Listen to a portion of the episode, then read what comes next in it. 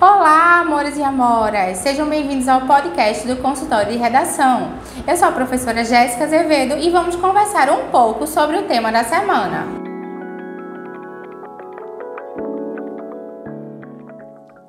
Oi, lindezas! Bem-vindos e bem-vindas ao sexto episódio do nosso podcast. E o tema que abordaremos é o capacitismo e a inclusão de pessoas com deficiência na sociedade brasileira.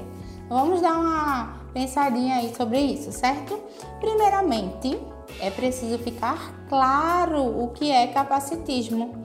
E os textos de apoio trazidos nessa proposta é, esclarecem bem esse conceito ao afirmar que o capacitismo é o preconceito que tem como base a capacidade, entre aspas, de outros seres humanos, principalmente quando se pensa na parcela da população que possui algum tipo de deficiência. Então, significa a discriminação de pessoas com deficiência, certo? Então, sabendo né, dessa, desse conceito, é, é preciso analisar como esse capacitismo se relaciona com a inclusão ou a exclusão de pessoas com deficiências na ou da sociedade. É interessante prestarmos atenção também como as nossas falas e atitudes podem, mesmo não intencionalmente, demonstrar comportamentos ou pensamentos capacitistas.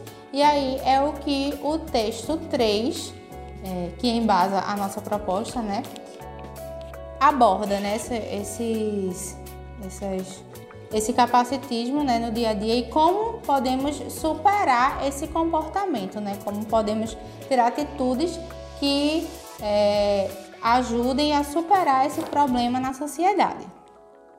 Então, para compor aí a argumentação, é muito importante pesquisar docs que fundamentem, que corroborem a argumentação que vocês estão desenvolvendo. Então, eu tenho duas sugestões. Tenho duas sugestões.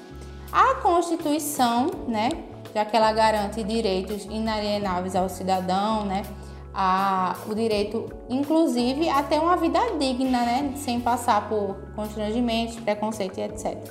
Assim como filósofos que abordam justamente esse, esse comportamento preconceituoso é, das pessoas. Então, esses, essas duas sugestões podem servir de doc aí para completar a argumentação de vocês.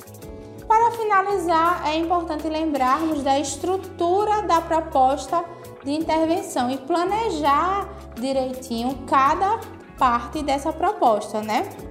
Articulando com a discussão realizada e pontuando bem os cinco tópicos necessários para termos uma proposta de intervenção completa e garantir esses 200 pontos na competência 5.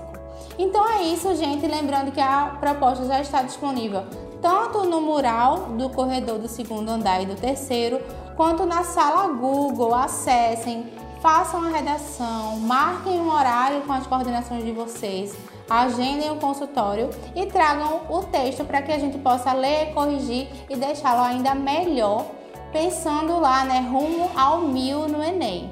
Um beijo e até o próximo episódio.